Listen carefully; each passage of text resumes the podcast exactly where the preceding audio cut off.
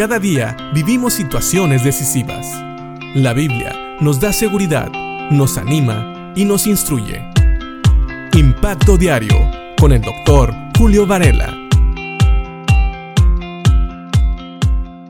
Hemos estado viendo a Santiago que habla acerca de lo que es una fe viva y una fe muerta.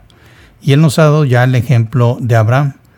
En la sesión anterior estuvimos viendo cómo Santiago utiliza el ejemplo de Abraham, y cómo dice que Abraham, el padre de los judíos y el padre de la fe, salió a ofrecer a su hijo porque Dios se lo pidió. Y eso fue lo que demostró una fe verdadera. Y sigue diciendo en el versículo 23 del capítulo 2 de Santiago, y se cumplió la escritura que dice, Abraham creyó a Dios y le fue contado por justicia y fue llamado amigo de Dios.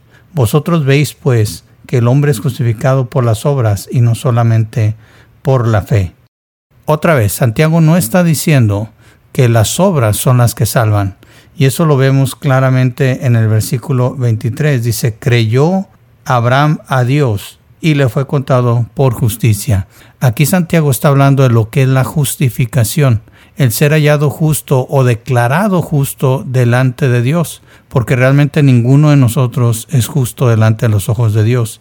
Pero fue la fe la que declaró justo a Abraham delante de los ojos de Dios, porque él creyó, pero fueron las obras las que demostraron que esta fe era verdadera, que era salvífica. Por eso dice el 24, vosotros veis pues que el hombre es justificado por las obras. Ahora no quiere decir que son las obras las que realmente justifican.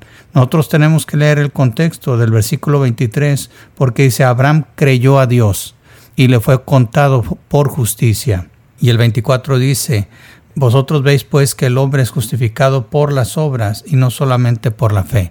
Lo que está queriendo decir Santiago, para no confundir a nadie, es lo siguiente. Una fe verdadera se va a manifestar en obras que agradan a Dios. Ese es el punto. El hombre no es justificado por las buenas obras, es justificado por la fe. Pero esa fe se demuestra a través de las buenas obras. La única manera que una persona, como cualquiera de nosotros, puede ver una fe verdadera es a través de la manifestación de esa fe en las buenas obras. Sigue Santiago dándonos el ejemplo de Raab, la ramera, versículos 25 y 26. Así también Raab, la ramera, no fue justificada por obras cuando recibió a los mensajeros y los envió por otro camino.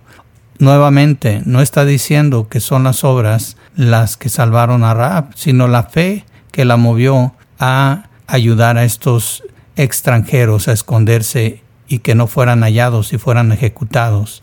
Sabemos que ella hizo algunas cosas mal, pero el punto es que la fe, el creer que Jehová era el Dios verdadero, la movió a arriesgar su propia vida. Esa es la fe que salva. Por eso dice el 26, versículo 26, porque como el cuerpo sin espíritu está muerto, así también la fe sin obras está muerta. Este es un tema muy difícil que toca Santiago, pero espero que a través de todos estos ejemplos haya quedado claro que la fe es la que salva, pero una fe verdadera siempre se va a manifestar en buenas obras. Muchas veces me preguntan, hermano, esta persona dijo aceptar a Cristo, pero no vemos cambio en sus vidas, no vemos que haga las cosas que a Dios le agrada.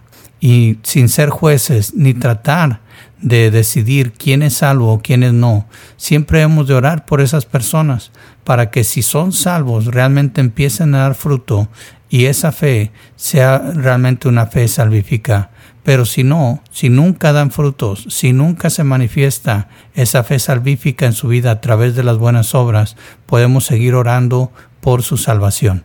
Aunque es Dios el que decide, no nosotros. Dios no nos puso por jueces, pero dice la palabra de Dios que también que al buen árbol por sus frutos lo vamos a conocer.